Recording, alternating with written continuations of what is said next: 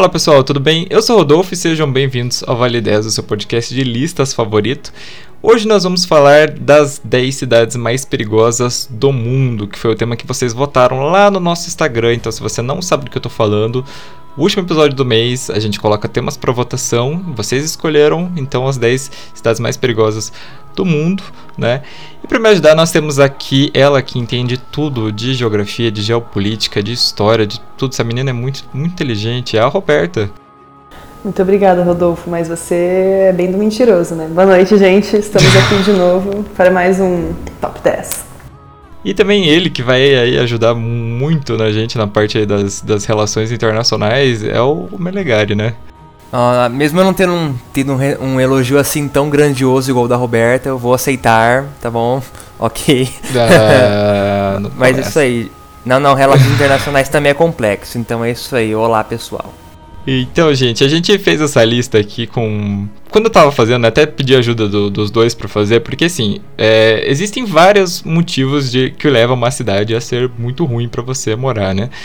É, então a gente tem aí taxas de crime, a gente tem poluição, terrorismo, né, a, a desastres naturais e outras coisas. Então a gente resolveu né, pegar cidades é, que elas são maiores, né, que elas são bem, são mais habitadas e, e que tem aí, né, um, cada uma aí vai ter as suas, suas propriedades, né, e a gente vai falando mais disso durante a lista. Mas é, então, no, no, a gente, essas 10 cidades eu acho que elas seriam, assim, todas caberiam no primeiro, né, se a gente fosse pensar. E tem cidades bem piores, né de, de, por exemplo, a gente pegou uma cidade para falar do crime. Talvez tenha uma cidade que tem um crime mais alto, sim, mas é a gente é porque ela tem crime mais uma outra coisa, né? Então, por favor, não fiquem bravos se vocês acabarem lendo uma outra coisa, né? Porque inclusive porque a taxa de crime das cidades ela é todo ano, né, sai uma coisa nova e essas cidades sempre mudam. Mesma coisa de poluição. Então, se você está ouvindo esse podcast, sei lá, no que em 2022, pode ser que esteja esteja na hora de, dessa lista ser atualizada. Mas então é isso, vamos começar.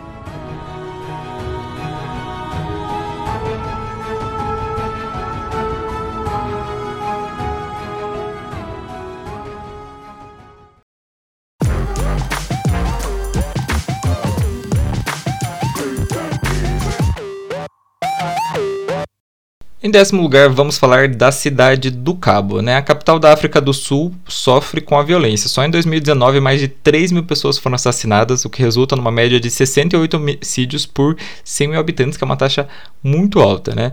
E apesar da cidade ela ser considerada segura para turistas, né? A, vários turistas aí visitam, né? tanto pela parte da, da, cultura africana, tanto também pelos surfistas, né? já que a cidade do Cabo é conhecida pelas suas praias de surf. Né? É, os moradores mesmo da cidade aí sofrem com tiroteios, roubos e brigas entre gangues.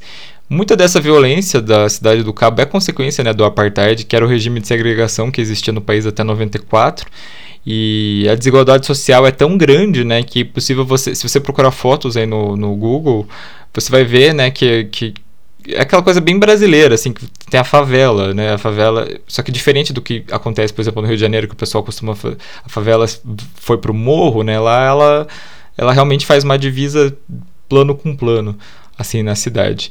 É, e uma outra coisa que leva a cidade também na nossa lista é que ela possui uma das maiores populações de tubarões brancos nas suas praias, o que torna elas um pouco perigosas, né? Inclusive a gente já falou lá no nosso episódio sobre os animais mais perigosos, né? Que tem uma galera que inclusive vai lá para fazer aqueles mergulhos em gaiolas para ver os tubarões brancos. E aí, gente, que vocês vocês conhecem aí da cidade do Cabo para falar pra gente? É realmente né? muito do que acontece na na cidade do Cabo, com certeza. É cidade de Cabo, né? Falei certo. É, acho que sim. É porque eu sempre falo Cape Town, daí agora eu não sei, tô perdida com a tradução. Ai, que, Ai, que, que inglês! Ai, sou muito bilíngue, desculpa, cidade do Cabo. Ela é. pensa em inglês, igual a Luciana Gimenez. ai, ai, pensei em inglês, sou bilíngue, trilingue, não sei. tá, mas voltando. É, a cidade do Cabo realmente tem essa, essa influência muito forte do apartheid, né, que de fato não, até hoje não foi muito bem trabalhada essa questão no país como um todo, então é claro que isso deixa marcas e deixa, deixa questões aí a serem resolvidas. Né? Então a gente sabe que por conta dessa dessa violência rolou uma segregação social muito grande, né? Segregação tanto espacial quanto social na época, mas hoje em dia isso ainda tem resquícios, né? De uma exclusão social de uma parcela bastante grande da população e também da maioria negra, né? Que Cape Town é uma cidade com bastante gente branca por conta da, né? Para parâmetros de África, né? Quando a gente fala no continente africano, é, por conta da, da colonização holandesa, né? Que eles tiveram e tal. Então a gente tem essa, essa relação né, de desigualdade social bastante grande que também lá acontece essa questão de cor também define um pouco isso, né? E a gente acaba essas desigualdades vão, vão fazendo com que surjam poderes paralelos, né? É mais ou menos como é aqui no Brasil, né? A gente tem uma desigualdade bastante grande, acaba tendo poder paralelo aqui no caso é o tráfico, né? Então você tem aí um sistema também de política bastante corrupto, você tem um sistema de justiça criminal que é, que não funciona muito bem, né? Enfim, então todas essas esses fatores que eu, eu sei, eu não, eu não manjo muito né, de África do Sul, para falar a verdade, mas eu sei que rola esse tipo de coisa lá. Então isso com certeza vai fazer com que a, a violência na cidade seja bastante preocupante, né, e algo que as pessoas devam vivenciar com, com bastante frequência, assim, no dia a dia. Uhum.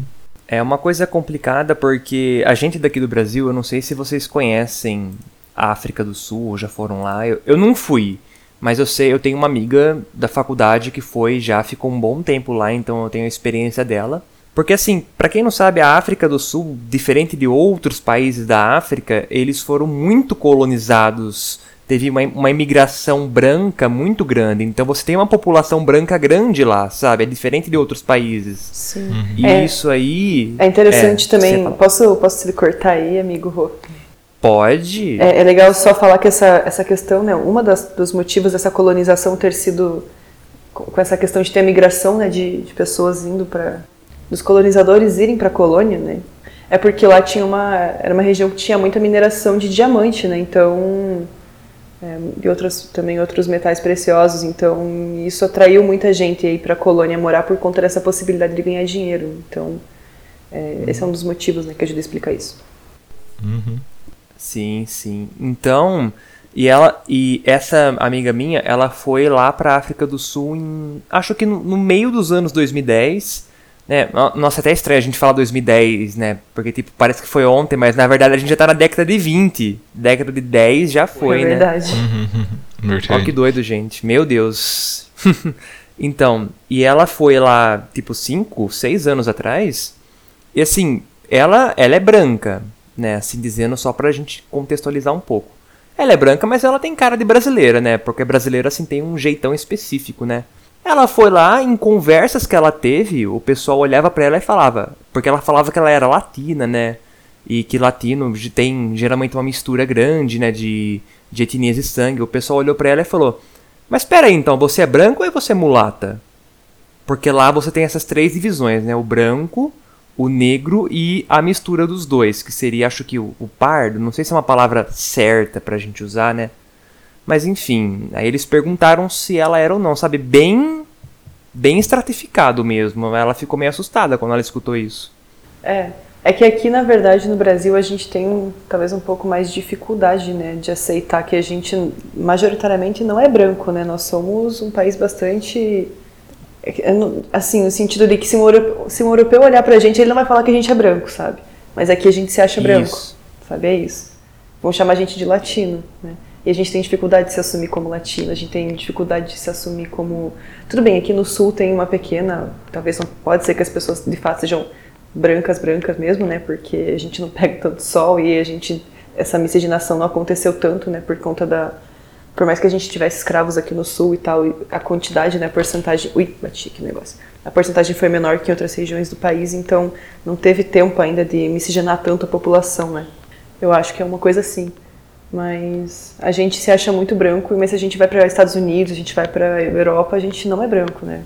A gente tem dificuldade de lidar com isso ainda enquanto país. Uhum.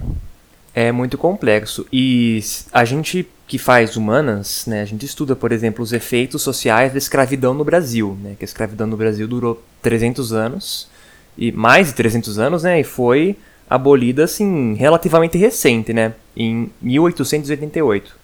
E já deixa os impactos que a gente tem hoje. Então você imagina um país que acabou com o regime de apartheid e faz o quê? Nem 50 anos. É. anos. É. Não, é 94, eu nasci em 94, Roberto é, também, né? É, 30 anos, né?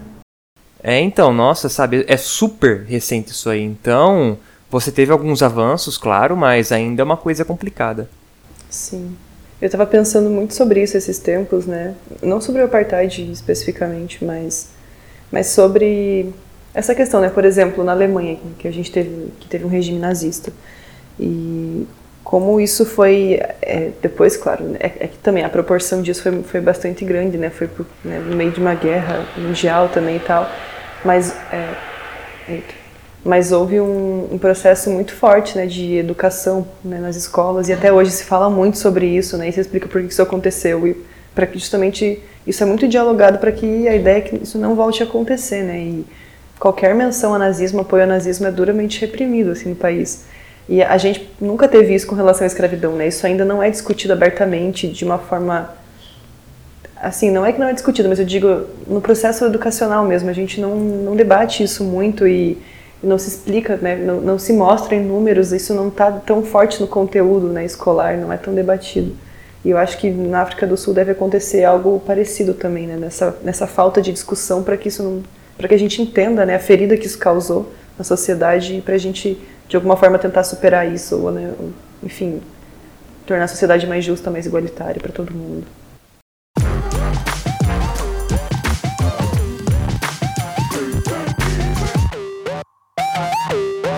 Em nono lugar, vamos falar de Manila, nas Filipinas. As Filipinas estão aí longe né, de ser um país pacífico, né? Para quem não sabe, o presidente lá, o Rodrigo Duterte, é de extrema direita e já matou quase 10 mil pessoas aí, né, que tiveram alguma ligação com crime, segundo estatísticas de organização de direitos humanos, né? O cara, inclusive, é chamado de Bolsonaro das Filipinas, imagino que boa coisa não deve ser. Mas o que traz aí a capital, né, Manila, para nossa lista é a chance dela desaparecer, né? Além do aumento do, do nível do mar, é esperado que um tufão acabe com a cidade, né, afetando 1,7 milhões de pessoas que vivem por ali. É, Para você ter uma ideia, todos os anos cerca de 20 tempestades desse tipo chegam nas Filipinas, né?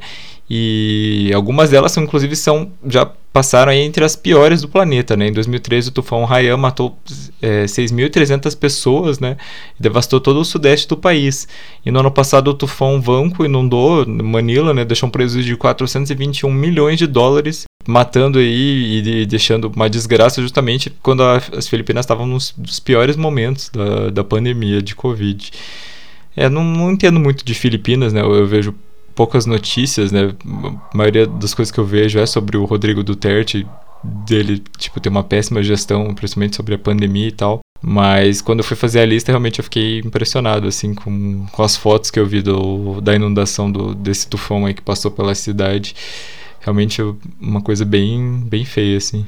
É, eu também não, não manjo muito de Ásia, assim, não. Acho que o que eu mais entendo é a China, talvez um pouquinho de Coreia do Sul, também. enfim, mas Filipinas não é muito meu forte, não. Eu, eu, também sei que esse cara é bastante comentado, né? O, ele, ele é chamado de presidente mesmo lá, isso, presidente. Ele, eu sei que ele é um cara que, quando ele entrou, ele tinha esse discurso de que ele teria uma política de enfrentamento, né, às drogas e está cumprindo mesmo isso, né, nos últimos anos aí.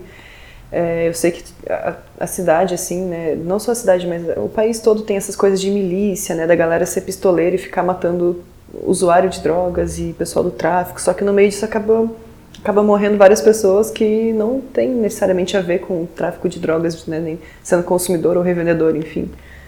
E tem sido, eu vi, assim, algumas reportagens e eram ataques bastante violentos, realmente, assim, o número de mortes muito alto e enfim, muitos inocentes morrendo no meio disso, né? E uma cidade que está perdendo muitos homens, né? Por conta desse assassinatos acontecerem na maioria das vezes, né? Contra homens. Complicado, né? Uma situação bastante pesada. Uhum. E também, só para agregar um pouco, né, falando assim do, do, tema ambiental, a gente, inclusive, enquanto a gente pensava nesse tema, a gente até cogitou colocar algumas ilhas, né, Rodolfo? Porque uhum com o aquecimento global, né, o nível dos oceanos aumentando, você tem muitas ilhas que são assim muito baixas em altitudes que elas podem sumir completamente, né? Então acho que assim, não só Manila nas Filipinas, mas qualquer outra cidade assim costeira, uma região costeira que tiver assim muito no nível do mar, se o, o oceano subir um, dois metros já era, né? Então assim são cidades que nos pro, se os níveis de poluição não se reduzirem, nos próximos 50 anos pode sumir. Acho que nem 50, né? Porque eles preveem para 2050, a gente já tá em 2020, então 30 anos, né? Uhum. Então tem, tem mais essa. E aí, é só pensar, né? A gente às vezes acha que ah, subir dois metros de mar, né? Tipo, do nível do mar, nossa, isso não é nada. Realmente, para quem não mora em cidade litorânea, é bem mais difícil perceber isso. Talvez quem mora em cidade que tem praia seja um pouco mais fácil de entender isso, né? Quando sobe maré, quando dá ressaca, que você vê que sobra alguns centímetros ali a água por um período curto de tempo. Então você imagine subir, sei lá, eu tenho 1,70, imagina subir a minha altura numa cidade litorânea. Quantas quadras não vai avançar o mar, né? Para dentro da cidade porque cidade litorânea geralmente tende a ser mais plana, né? Daí tem aqui no Brasil, né, a gente tem a serra, né, que vai que chega quase lá no, que chega lá no Nordeste, né, a serra do da Mata é... Ai, meu Deus, tô com o nome, esqueci o nome agora. Serra do Mar? É que eu não sei, eu chamo de Serra do Mar tudo, né? Olha, geógrafa não sabendo as coisas, é verdade. Tem a Serra do Mar, que é uma cadeia de montanha, né, bem grande, que vai até o Nordeste do país, né? Então, até chegar na, no começo ali da serra, pode ter certeza que né, o nível não tem muito desnível, né, é bastante baixo, ele é bem próximo do nível do mar. Então essas cidades todas tendem a sofrer muito com isso. E né, imagina o Rio de Janeiro, gente. Rio de Janeiro quase não tem elevação, vai sobrar só quem mora no morro mesmo.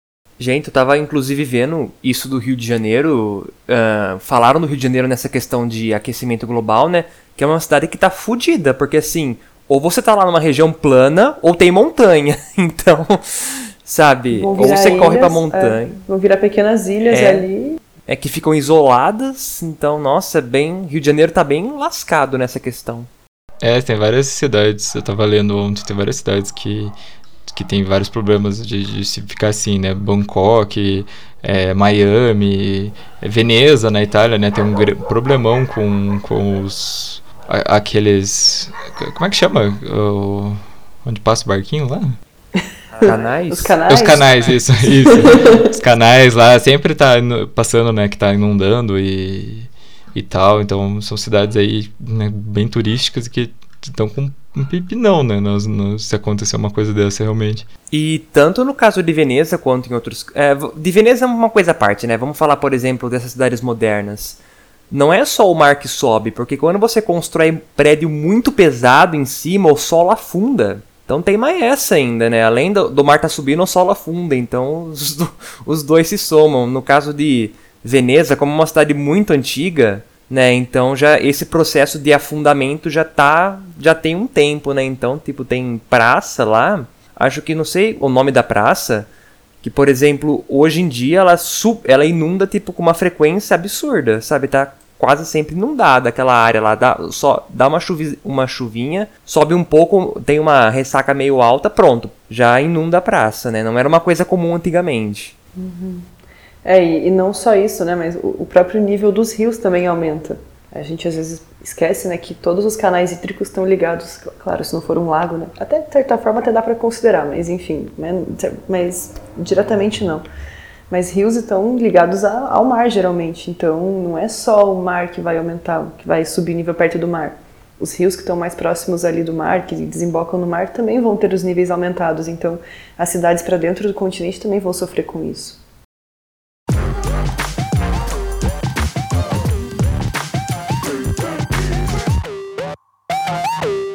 Em oitavo lugar, Fortaleza, sim, a capital do Ceará e conhecida pelas belas praias, né?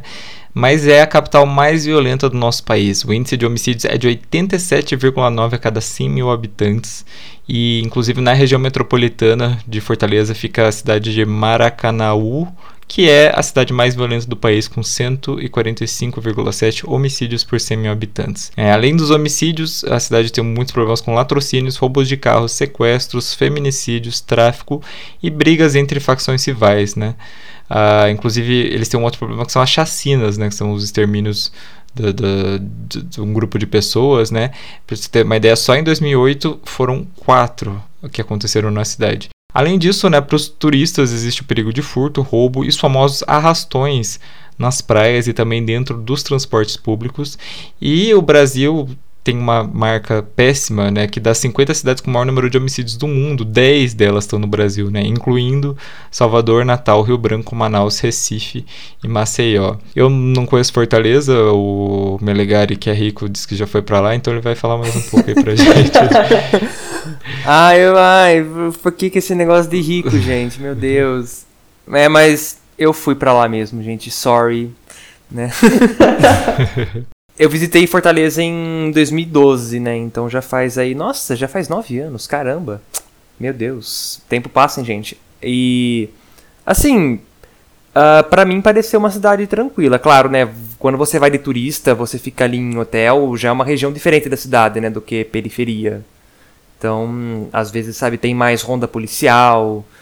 Já é uma região não tão atingida, né? Então, não sei dizer. Talvez uma pessoa que tenha tido outras experiências pode dizer outra coisa, né? Mas eu já escutei falar dessas coisas de que Fortaleza tem essas altas taxas, é perigoso.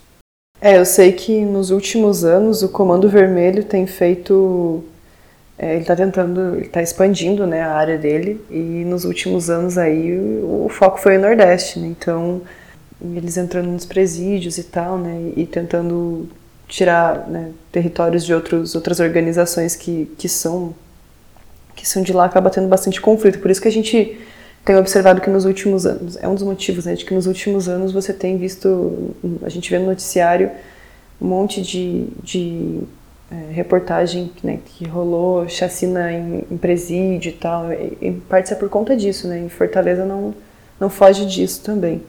Essa, essa rixa aí né, de facção criminosa e tal. Eu sei que é um dos motivos que ajuda a tornar bastante violenta a cidade. Mas eu também, eu não manjo muito Fortaleza, não fui para lá ainda. Quero muito conhecer, diz que é muito lindo lá. Olha, é assim, é assim. É que porque quando você vai pro Nordeste, nessas cidades, você nunca. Não é só a cidade, né? É o pacote todo. Você vai na, nas praias da região. Ah, né? Então, sim. mas. Uhum. Nossa, Fortaleza é uma cidade muito bonita. Eu eu moraria lá se eu tivesse oportunidade, sabe? Claro, não quero ser roubado, né? Estamos aqui falando de uma das cidades mais perigosas do Brasil. Eu falo, quero morar lá. Meu Deus. Mas assim, é uma cidade muito bonita mesmo, né? Tem esse problema da violência, infelizmente. É, mas acho que o risco de ser, ser roubado, eu fui, eu fui roubado tipo de dia na esquina da minha casa, sabe? Então. Com uma faca de cozinha. Com uma faca de cozinha. Vou expor então... ele. então acontece, gente. Nossa. Curitiba é muito pintada, né, como cidade modelo e tal, mas cara, Curitiba é uma capital super violenta também, é muito, cara, tem muito assalto em Curitiba, muito mesmo. Claro que assim, comparado com o Rio de Janeiro, talvez seja um pouco mais de boa. As pessoas conseguem andar em vários lugares da cidade mexendo no celular e tal, sem ter problema com isso. Mas ainda assim, no centro ali, nossa, a chance de ser assaltado é muito alta, sabe? Você tem que ficar andando sempre ligadão, assim. Então, não sei, né? Eu acho que deve ser mais esse, esses outros tipos. Talvez, eu, eu, acho que o Nordeste como um todo, né, tem uma desigualdade social bastante grande, né? Não é maior do que a região Norte, mas ainda assim é a segunda maior desigualdade que a gente tem no país. Então, é, isso acaba influenciando também em vários outros, outros âmbitos, né? Como você tem um nível de escolaridade menor, você tem um nível de acesso à saúde menor, então todas essas coisas vão fazendo com que você tenha maior número de mortes também né, na cidade e tal, e, e essa questão da violência, né? Desigualdade social é, é um dos principais motivos, poder paralelo, tudo isso que a gente já falou anteriormente, vai, vai somando. Mas é interessante, Sim. né? Porque eu não sei, quando eu fui para Manaus, assim, eu não senti que a cidade era muito insegura, mas é porque eu também não andei muito por lá quando eu fui. Tudo que eu fiz, eu fiz de carro, assim, eu tava. Eu tava, fiquei mais em bairro, assim, na cidade, então eu não manjo muito, não senti muito a cidade, assim. É a minha experiência com a região norte que eu tenho, né? E Nordeste eu nunca fui, nossa, tristeza na minha vida, eu nunca tenho ido pra nenhum lugar do Nordeste. Hum, Mas, também enfim, nunca fui. Não tenho muita essa experiência de sentir a cidade, assim, como que ela é, né? É, mas essa, essa coisa que eu, que eu falei, por exemplo, da região metropolitana, né, que tem a cidade mais perigosa, e, isso eu também a Roberta acho que pode até falar um pouco mais aí pra gente, mas é, a região metropolitana realmente das grandes cidades tende a ser uma coisa bem bem piorada assim, né? Porque por exemplo, né, aqui em, Uh, a gente tem cidades da, da, região metropolitana de Curitiba que são boas, né? Por exemplo, Pinhais, é bem desenvolvido e tal. Mas a gente tem cidades como, por exemplo, Colombo, Mirante Samandaré, que, que tem um histórico de violência e tudo mais. É, eu acredito que esse negócio da região metropolitana. Eu sei que no Distrito Federal, né, as, as cidades satélites de Brasília são bem pobres, são bem carentes também. Então a gente tem essa coisa da, da, da pessoa que vai para a região metropolitana e infelizmente fica à mercê assim, da, da violência. É, é que, na verdade, quando a gente fala de região metropolitana no Brasil, a gente vou começar a palestrinha aqui, gente, porque eu fiz iniciação científica nisso. Então, escuta aí. eu vou tentar ser breve. Mas quando a gente fala em região metropolitana, é algo que é bastante. Não, não é muito homogêneo, sabe? Cada uma foi feita de um jeito. Claro, no começo teve um parâmetro né, básico, mas é, conforme foi passando o tempo, isso foi, foi afrouxando, assim, foi ficando mais fácil para as cidades criarem regiões metropolitanas. E, primeiro por conta de status, né, e também por conta de serviços que você podia juntar, enfim, são, são vários fatores, não vou falar né, profundamente sobre isso agora. Mas é, de forma geral, né, uma capital, ela tem cidades no entorno, essas cidades no entorno que vão se formando, geralmente quem começa a ocupar essas cidades são as parcelas mais pobres, são os excluídos, né, os excluídos economicamente, eles geralmente vão para mais longe, né, por conta de gentrificação e tal, e porque pra, é onde dá para morar, sabe? E daí com o tempo a tendência das cidades, né? Claro, uma ou outra cidade que vira um polo industrial tal, pode acontecer uma dinâmica diferente, mas aqui em Curitiba, por exemplo, é bem perceptível. Aqui, né? Nem tô morando em Curitiba, mas enfim. Mas lá em Curitiba. é louca. Mas enfim, é, tipo, lá em Curitiba a gente vê que aconteceu isso bem forte, assim, né? As pessoas foram sendo a camada mais pobre da população foi sendo jogada para as regiões metropolitanas porque é, é, aquilo né? As pessoas vão morando onde elas conseguem e aí conforme essas cidades vão se desenvolvendo vai surgir vai, e vão crescendo vão surgindo necessidades de serviços especializados e a partir disso a cidade vai vai crescendo e tal. Depois disso depende de vários fatores né? Quem que vão são os políticos que vão assumir ali quais políticas públicas eles vão lançar né? Quando a gente olha para Pinhais é um case de sucesso uma, uma cidade bastante jovem né? Também que foi fundada nos anos 90 ali, né, desmembrou há pouquíssimo tempo, de Ibiraquara. E tiveram políticos que se preocuparam muito. É um município pequeno, é um município que tem muita indústria, então tem um PIB alto. Então, por conta de ter dinheiro, de ser pequeno, né, enfim, não só isso, mas basicamente, né, tô só, eu não tô, eu tô generalizando, né, gente, como eu falei, não vou dar palestrinha sobre isso agora, mas é, conseguiu se desenvolver, em comparação com Piraquara, por exemplo. Piraquara, cap, é, capital das águas, né, onde alimenta hidricamente quase toda a região metropolitana, porque está próximo à serra ali e tal. Por conta disso, é uma cidade que não pode ter muita indústria, porque ela é uma cidade que tem que ser preservada ambientalmente para que as nascentes de lá sejam preservadas. Então, é uma cidade que ela é bem maior que Pinhais, por exemplo, ela tem muito menos industrialização, ela recebe um ICMS ecológico, né, que é um imposto lá que é pagar, tipo um pagamento por serviço ambiental que ela recebe. Tá? Então ela paga para preservar o meio ambiente, mas mesmo assim ela não tem tanto dinheiro quanto proporcionalmente quanto recebe uma Pinhais. Aí município grande, município que tem presídio, então tipo vai juntando um monte de coisa. Município que as políticas públicas não fizeram com que o município pudesse deslanchar, então é município que encontra várias dificuldades, né? E as pessoas acabam pagando pato aí, né? Por, por ter não ter um município tão desenvolvido que proporcione oportunidade para que as pessoas tenham uma qualidade de vida melhor. Enfim, então é mais ou menos isso que acontece, né? Acaba ficando em segundo plano da, de uma capital, uma cidade de região metropolitana, por mais que ela seja integrada e tenha uma relevância ali, porque ela presta serviços, né? As pessoas da região metropolitana vão vão trabalhar nas capitais, geralmente, né? Hoje em dia já começa a acontecer esse movimento inverso, né? As pessoas estão migrando das cidades grandes para as regiões metropolitanas para morarem em lugares melhores, naqueles condomínios clubes gigantes e tal, quem tem dinheiro, né? Então, hoje em dia está começando a rolar mais uma troca, né, de ida e volta de pessoas. Mas até pouco tempo atrás, o movimento que a gente via era né, todo, as cidades metropolitanas servem para servir a cidade, a capital, né, com, com pessoas, com mão de obra, né? Então, acaba virando uma cidade dormitório, quase a região metropolitana. Então, por conta disso, né, de não ter uma relevância econômica tão importante, não ter tanto PIB para investir, geralmente permite que haja mais violência, né, enfim.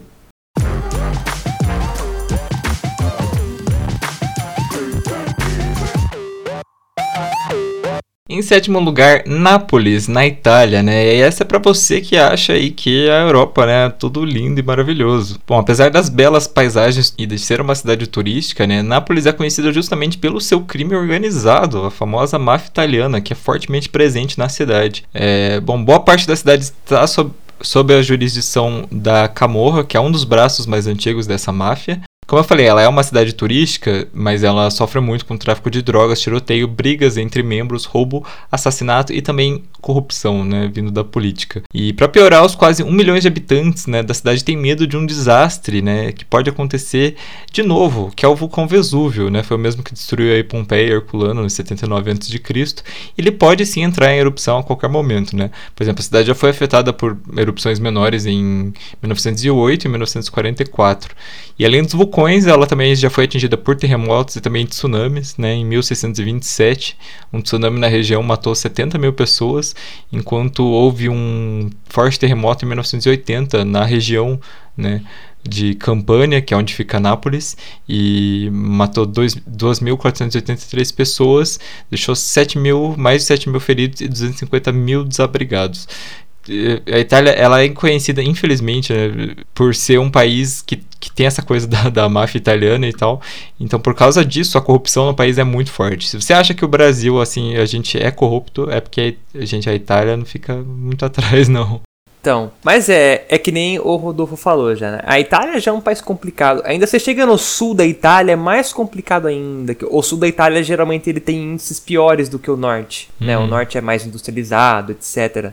E Nápoles né, é o centro dessa região sul, então não é à toa né, que acaba centralizando essas coisas, né? É uma cidade assim que tem o crime e tem em relação ao vulcão, eu lembro que eu assisti um documentário sobre esse vulcão, que assim, um especialista italiano, ele falou que tipo é uma loucura ter uma cidade desse tamanho aqui, sabe, do lado desse vulcão, sabe, que não é um vulcão pequeno, é um vulcão grande, né, que quando ele ele tem uma explosão grande, ele sabe faz bastante estrago, né? E você é uma cidade assim gigante do lado, né? Então, tipo, é, falou, é uma, ele falou, é uma loucura morar aqui do lado, sabe? Você ter uma cidade assim aqui. Mas é, não tem o que fazer, né? Porque você pensa Europa, né? Já é um, um continente meio apertado, né? Todo lugar, todos os lugares estão ocupados. O que, vai, que você vai fazer com uma cidade daquele porte, né? Você não pode, ah, não, vamos todo mundo se mudar, né? Ei, vamos sair daqui. Não, não pode. Mas é, uma, é um infortúnio, né? E fica lá essa cidade esperando o que, que vai acontecer, né? Eu acho que eu vi isso aí também. Eu lembro de alguém falando isso, que tipo, cara, como é que todo mundo mora aqui, como é que a cidade se desenvolveu aqui, tipo, né? Uma parada assim que ele fala. Uhum. Boto fé. Pois é. Tem, tem aquele documentário Pompeia com o cara do, do Game of Thrones lá. Esse filme é horrível, tô brincando. eu não assisto. É muito ruim. É, triste, triste. Gente, mas você vê que legal, né? Ah, legal não, né? Eu acho o ser humano um bicho legal, um bicho incrível, né? Tá, tá lá andando, né? Vamos lá, vamos, vamos colonizar uma terra, vamos construir uma cidade aqui. Aí ele olha do lado de um vulcão saindo fumacinha fala: É aqui mesmo. Aqui, gostei, paisagem é legal, gostei, vou ficar aqui, né? Acho interessante. Mas olha, vou defender Pompeia, porque pelo que eu já li sobre, é, eles não sabiam o que era um vulcão, tanto que não tinha. É, foi por causa do, da explosão né, do Vesúvio que surgiu a palavra vulcão, porque estava tendo um festival para um deus lá, deus que chamava Vulcano, que era, acho que deus de. não lembro exatamente do que, acho que era do fogo mesmo. E foi por isso que surgiu a palavra vulcão. Se eu, não, se eu estiver falando alguma besteira, alguém aí, por favor, me corrija. Mas é, pelo que eu li, era isso. Então, tipo, eles não sabiam que era um vulcão. Foi a primeira vez que, que eles viram um evento daquele tipo. É verdade, né? Porque tem vulcão que ele fica. Quando ele fica bastante tempo inativo, ele parece uma montanha comum, né? Teve uhum. uma época que eu fiquei, eu fiquei meio fascinado com aquele caso do Monte Santa Helena nos Estados Unidos, então eu vi várias coisas sobre, né, que é uma, uma, um vulcão que, assim, repentinamente ele estourou, né, assustou todo mundo, teve ali um desastre. E, cara, se você pega a foto do vulcão, tipo, um mês antes, você vai achar que é uma montanha super normal. E do nada o troço explodiu. Uhum. Né? Então você imagina na época que o pessoal não sabia direito das coisas, né? Nossa, com certeza. Daí você entende, né? Porque tem vários deuses aí para explicar né, as coisas, porque devia ser bastante impactante mesmo. É, você olha a montanha lá, pum, explodindo, você, caramba, mano, o que, que é isso? Mas o que eu ia falar é só que, como, como o Rodolfo comentou antes, é uma cidade que é tomada pelas máfias, né, historicamente, e tem acontecido um processo agora dos grandes chefões começarem a, a morrer, né, porque eles estavam bastante velhos e tal, uma hora eles acabam morrendo, normal, né, o ciclo da vida. E daí tá rolando agora, não sei se, se agora deu uma acalmada, mas eu lembro que há uns dois anos atrás estava tendo uma onda de, de mortes muito grande porque tava, a galera mais jovem estava se matando para assumir o poder, sabe? Assumir as lideranças dessas, das máfias e tal. E, e aí eu lembro que tava rolando meio que umas, umas milícias, assim, sabe? Dentro da, da cidade, tava bem pesado. Eu li, eu li essa uma, uma matéria sobre isso, né? Que, que a gente pensa em máfia italiana, a gente pensa naqueles caras vestidos de terno lá do Poderoso Chefão, né? Mas, tipo, a, a galera jovem, assim, tava assumindo, né? As, as coisas. É, é bem. Quando tava acontecendo bem isso que você falou mesmo.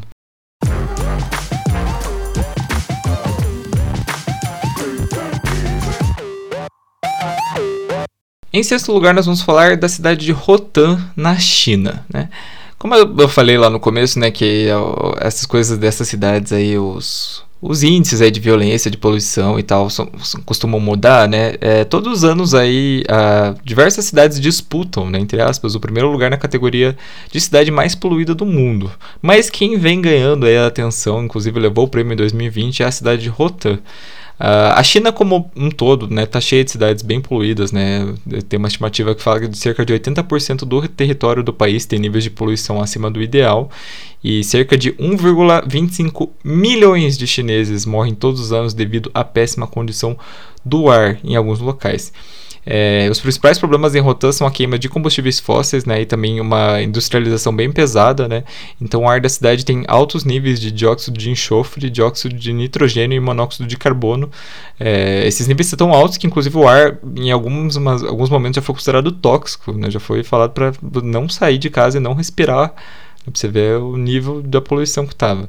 E ainda para piorar, Rotan fica próximo de um grande deserto e é constantemente afetado por tempestades de areia que levam ainda mais detritos né, e deixam o ar da cidade ainda pior. É, realmente a China tem um. Eu, eu lembro de, de ler assim, é, é, inclusive quando estava procurando, mas lembro de ter lido algumas coisas antes sobre algumas cidades da China, e eu lembro de duas. Eu não lembro o nome de uma delas. Eu sei que tem Linfen, que é uma, é uma cidade que é grande produtora de carvão. Então a cidade. As minas de carvão são, são uma coisa tão a céu aberto nessa cidade que, tipo, a cidade era cinza, assim, sabe? De tanto carvão que tinha espalhado. E tinha uma outra que também era. É, tinha várias indústrias de mercúrio, não sei o que. E também a cidade tinha altos índices de, de poluição, infelizmente, né?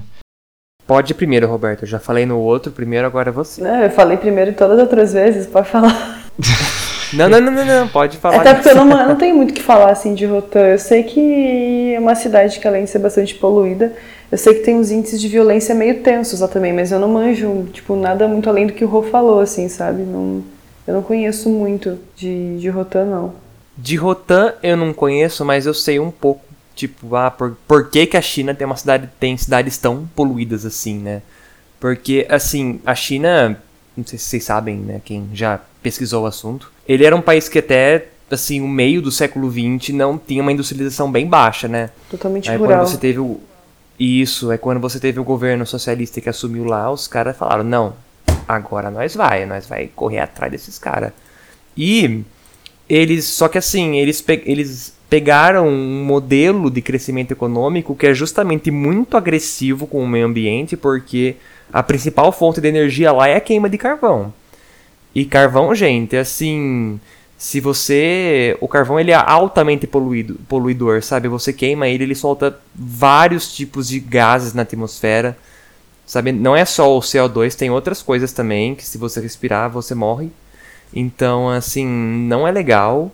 E aí você tem um país inteiro que, que, que pretende se carregar nas costas com isso aí. É pesado mesmo. Eu já vi vídeos de gente assim, ah, passeando em, em Pequim ou em Xangai. Cara, tipo, tem, tinha horas, não era todo dia, mas tinha horas, horas do dia que ficava assim um, uma névoa marrom na cidade inteira e era poluição, sabe? A poluição que, dependendo do clima, né, a poluição não vai embora, ela fica na cidade. Eu tenho uma foto, depois eu vou deixar nos links, que é tipo um casal. tem uma foto é um pouco engraçada. Que é um casal tirando foto de uma estátua lá em Rotan. E tipo, o casal assim. Tipo, eles estão vivendo a vida normalmente e o céu tá tipo laranja, assim, sabe? Parece que não dá pra enxergar nada. É engraçado. Vou deixar lá nos, nos links pra vocês verem. Eu lembro que teve um caso, eu, eu, eu assisto The Crown, então eu soube desse caso, né? Essa série que se passa Ai, da. Eu também amo. Você assistiu o episódio. Acho que na primeira temporada do. Que aconteceu isso da, da névoa de poluição em Londres. Ah, sim, aham. Uh -huh. The Fog. É por. É The Fog. Muito internacionais nós. Né? Ah, bilíngue aqui o negócio tá. É. Porque Pra gente entender o contexto aqui, né? Lá na Inglaterra é frio, né? Obviamente. E para eles se esquentarem, o pessoal usa muito aquecedor lá, né? É comum nesses países que fazem frio o pessoal ter aquecedor. E na Inglaterra, assim, nos anos 50, o pessoal queimava carvão, assim, em casa para aquecer, né? Você não tinha aqueles equipamentos modernos de gás que geralmente é o que tem hoje, né? Não, era. Você pegava carvão e queimava. Então, assim, cada casa produzia a sua própria quantidade. Então, tipo, uma cidade grande como Londres produzia bastante. E no inverno, como o pessoal aí queimava mais para se aquecer, né, era pior ainda, né? Você tinha uma quantidade alta aí de, de gases passando. E assim, dependendo do clima, esse os gases são levados embora né, pela atmosfera. Mas aí, em algumas circunstâncias, ele acaba ficando. Então, assim, eu acho que nesse caso de Londres, nos anos 50, algum evento climático fez esse gás parar de subir e ir para baixo. Então, tipo, ele ficou e teve gente que morreu de asfixia, sabe? Por causa disso aí. Ok, na China não aconteceu uma coisa tão intensa assim, mas poxa, você pensa, aconteceu isso aí várias vezes num ano, né? Ter essa, essa névoa aí não tão densa, mas ter a névoa.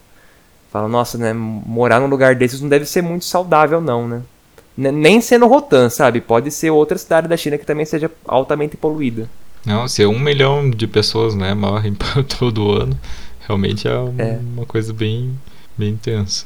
Uhum. Eu soube que, assim, agora que a China conseguiu, né, ter, ela, ela tem ali uma indústria bem solidificada, agora eles estão começando a ver de mudar isso de energia, sabe? Ah, não, agora a gente vai tentar uma coisa mais verde, né? Mas eles ainda dependem bastante do carvão. Então, tipo, ah, mudar já, os caras não mudam, né? Ainda mais a, a China, porque a política externa da China, eles são bem. Eu não diria agressivo, porque agressivo no sistema internacional você seria tipo atacar os outros, né? A China não faz isso, mas eles têm uma política muito assim rígida, sabe? Eles têm uma autopreservação muito grande, sabe? Eles eles têm, eles querem ter a área de controle deles, eles são meio agressivos para manter essa área.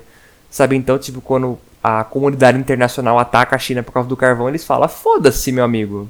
Sabe? É, é meio assim. Estados Unidos também fala isso de vez em quando. Estados Unidos também dá, dá um foda-se, tipo, mas. ah, é, me proíbe. Então, proíbe. Ah, pois é, então vamos lá, é. continuar aqui, tá bom? Obrigada. Gente, as rela relações internacionais é incrível. Você vê os Estados Unidos, eles estão na ONU, eles são os principais articuladores da ONU.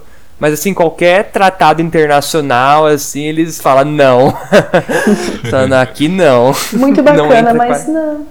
É. Aquele meme lá do. Que eles falam, né? Tipo, ah, do, do como é que era o nome daquele programa que tinha da SBT lá, sabe? Tipo, pô, cara, massa sua apresentação, ah, muito legal, nunca tinha visto algo assim, mas hoje é não. As meninas lá no, no negócio do. Como é que é o nome dele, meu Deus? Do Faro, lá do Rodrigo Faro. Hoje não. É, hoje não, Faro. Hoje não, Faro, obrigada.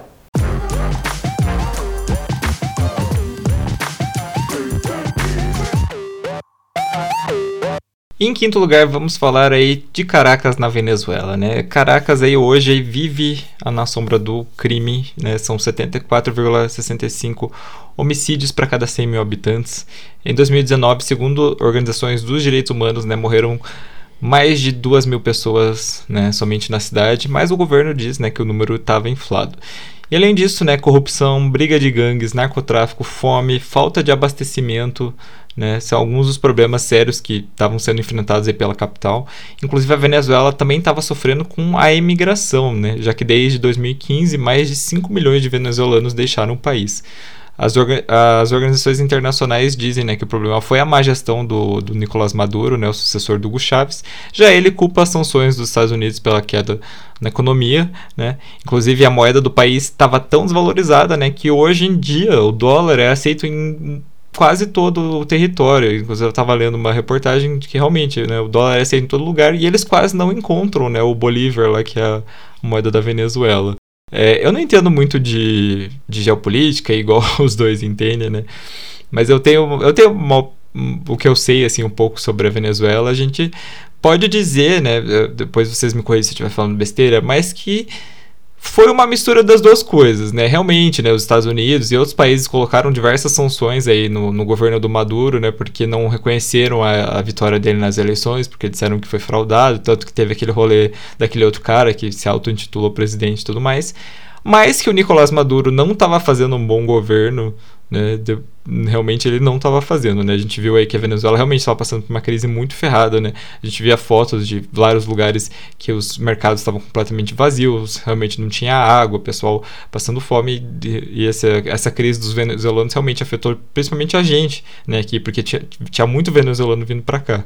A, a, Venezuela tá bem complicado, sabe? Tá muito complicado. Assim, a, acho que a cidade, sendo a capital e maior cidade, reflete o caso do país inteiro né? Porque o país inteiro, assim, nos últimos anos entrou, tá muito caótico lá, tá muito caótico e assim, as causas desse caos são é muito polêmico, porque que nem você falou, né, tem tem gente que culpa o governo do Nicolás Maduro, tem gente que culpa as sanções dos Estados Unidos.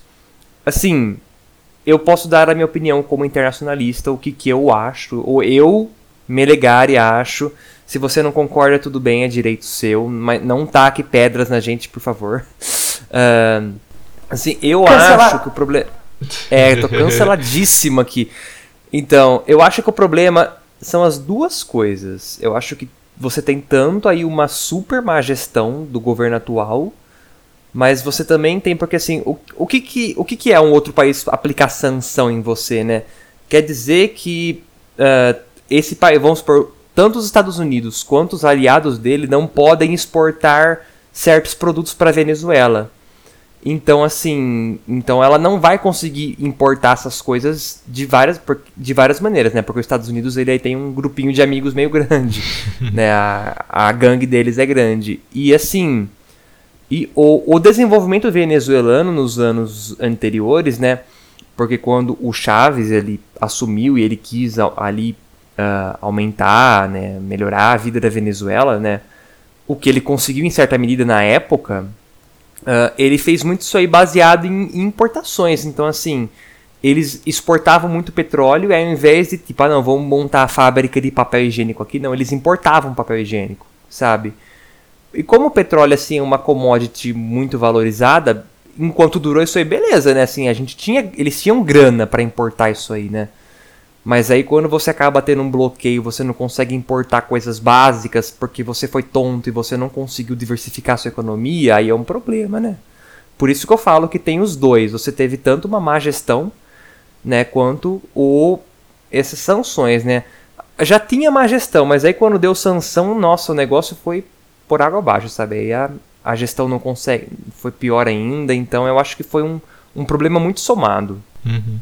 É, eu concordo Concordo com você também, assim, por mais que a gente saiba que no âmbito internacional esse tipo de sanção que os Estados Unidos impõem, ele é, ele é muito relevante, sim, para uma economia de um país deslanchar ou não, ainda mais um país que está tão próximo geograficamente né, deles, isso fica mais complicado ainda, mas, mas realmente, assim, tem muitos problemas internos que, que não foram resolvidos e isso contribuiu para que a situação que já estava bastante ruim por você não ter apoio, né, não poder vender, não poder comprar de quase ninguém. Isso é muito importante para uma economia de um país, quando a gente fala né, no cenário global. Você ainda, dentro do seu país, você não faz muita coisa para arrumar, né? Sei lá, até Cuba deu um jeito, sabe? Tipo, Cuba falou, é, então tá, então eu vou exportar médico, porque é o que eu vou, consigo fazer, então não posso comprar nada, não posso exportar, mas eu vou exportar médico. Sabe, deu um jeito a Venezuela ficou baseada muito. Na verdade, a economia da Venezuela também sempre foi muito baseada na questão do petróleo, né? Então, isso também é, afeta bastante a situação deles, né? Que se o mercado cai, se as coisas pioram no cenário internacional, né? Com relação à valorização, desvalorização de barril e tal, eles acabam sofrendo, né? Sempre sofreram o impacto disso muito forte. E com a má gestão não ajuda. Nossa, com certeza isso, né? Com certeza. É, é, muito, é muito complicado essas coisas. Você ser um país do petróleo, em teoria parece bom, mas não.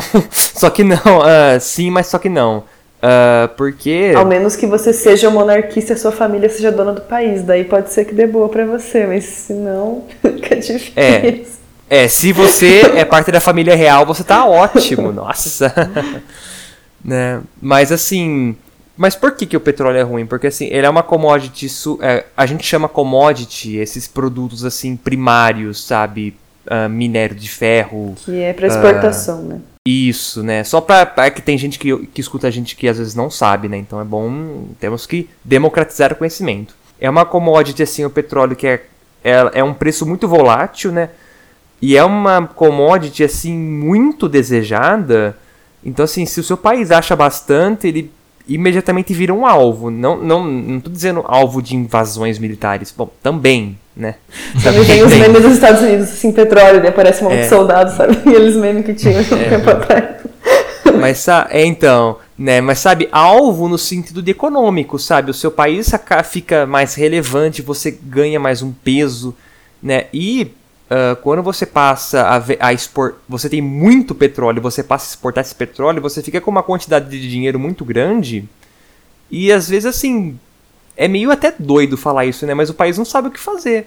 Você vê o que a Venezuela fez? Ah, não, vamos uh, estimular ali o consumo da nossa população, melhorar a vida das pessoas. Beleza, como? Importando tudo. Porra, né? Você vê aí uma, uma opção de gasto que eles fizeram, mas que não foi muito inteligente, né?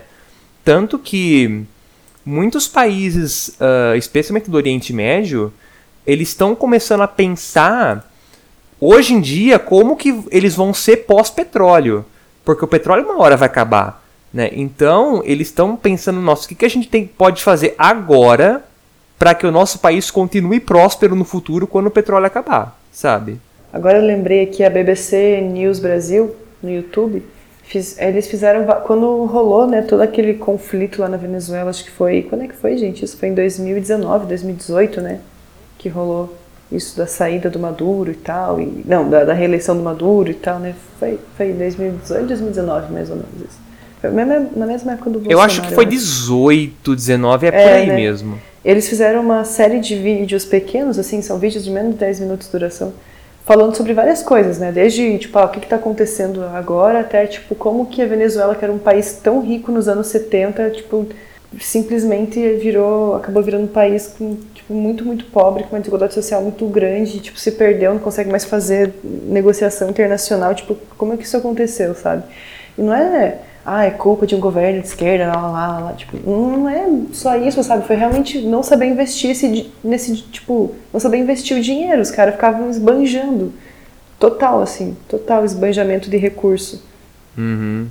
É, então, é isso aí, sabe, é, é muito de uma incompetência administrativa, sabe? Você nunca que pode fazer isso, né? Mesmo que o seu país tenha muito petróleo, é, nossa, é anterior é... até nessas né, tomadas de poder aí, nesse movimento mais de esquerda, tipo, já começa antes disso, né? A esquerda meio que não fez muita coisa também depois para ajudar, né? Tipo, foi se fechando também e tal, por conta de vários outros motivos que não é o foco discutir agora, mas é bem isso mesmo. É, né, o país também ficou mais autoritário, é, que nem eu falei, tem, tem gente da esquerda brasileira que você toca nesse assunto, é meio espinhoso, sabe? Uhum. Não não, tem, tem é, é muito polêmico. Tem parte da esquerda que concorda com o que a gente está falando aqui, tem parte que não. Fala, ai, você está sendo. Você é vendido nos Estados Unidos, sabe? Você está sendo alienado, né? Ah, é, é complicado, gente, é complicado. É, se a situação não tivesse complicada, não tinha 5 milhões de pessoas saindo à toa, né? É, mano, tem isso também, sabe? É, não é tipo, ah, não, só por isso, né? É que na verdade é, as pessoas estavam enfrentando enfrentando problemas muito graves também, né? Tipo, não tinha comida, não tinha energia elétrica, né? Tipo, se você não tem energia elétrica, você não tem praticamente nada no país, né? Porque não tem como uhum. conservar alimentos, né? Tipo, todos os alimentos frescos se perdem nisso, perde a internet, começa a perder um monte de coisa. Então começa a ficar meio calamitosa mesmo a situação e parece que as pessoas não, não tem como ficar num lugar desse, né? Quem tem dinheiro, sai. Quem tem chance de sair, sai. E eu tava vendo um, um, vídeo esses dias de. Ele é um cara dos Estados Unidos, ele foi pra Venezuela esse ano, inclusive. Porque assim, Venezuela e Estados Unidos, vocês sabem que não é uma relação muito legal, né? Já foi melhor. É, e assim, pra americano conseguir visto pra ir na Venezuela é muito difícil. Então, tipo, o cara ele falou que ele tentou várias e várias e várias vezes, mas aí saiu. Né, saiu, mesmo na pandemia, ele falou: Não, não, vamos, vamos, vamos, que eu não vou conseguir. Uh, não, eu não vou conseguir de novo, né? E ele foi lá, ele tinha um amigo que ele conheceu na internet, então, e morava em Caracas, então, tipo, amigo, não, vou dar um tour para você, né? Mano, a primeira coisa que ele fez, ele foi lá na, na, na casa de câmbio, o cara trocou 100 dólares. Mano, a mulher chegou pra ele com uma caixa de notas da Venezuela. Tipo, uma caixa grandinha, o cara, meu Deus, que isso?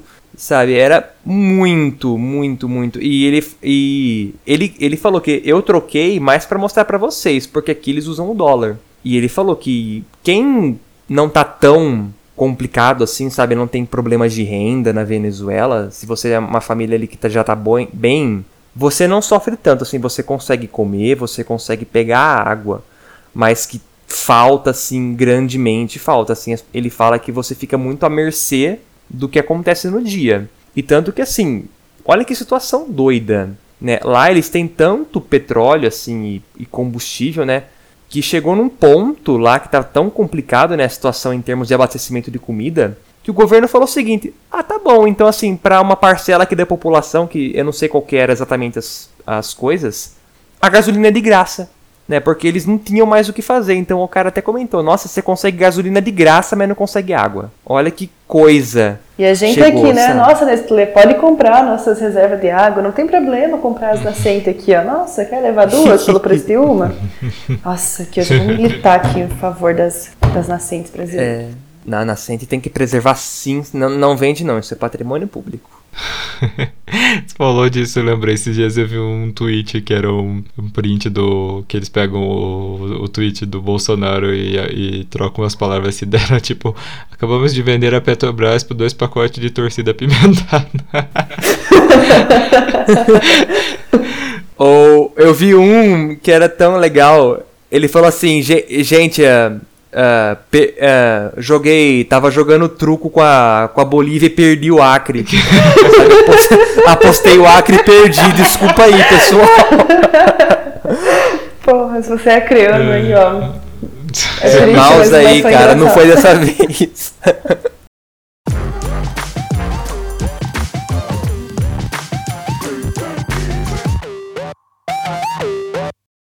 Em quarto lugar, vamos falar de Bagdá, no Iraque, né? Hoje, morar na capital do Iraque, né, conviver infelizmente com medo do terrorismo e da guerra, né? Já que desde 2003 ocorre o conflito, a guerra do Iraque, né, que acontece entre os Estados Unidos e o país, que é um conflito que vem desde lá dos ataques às Torres Gêmeas.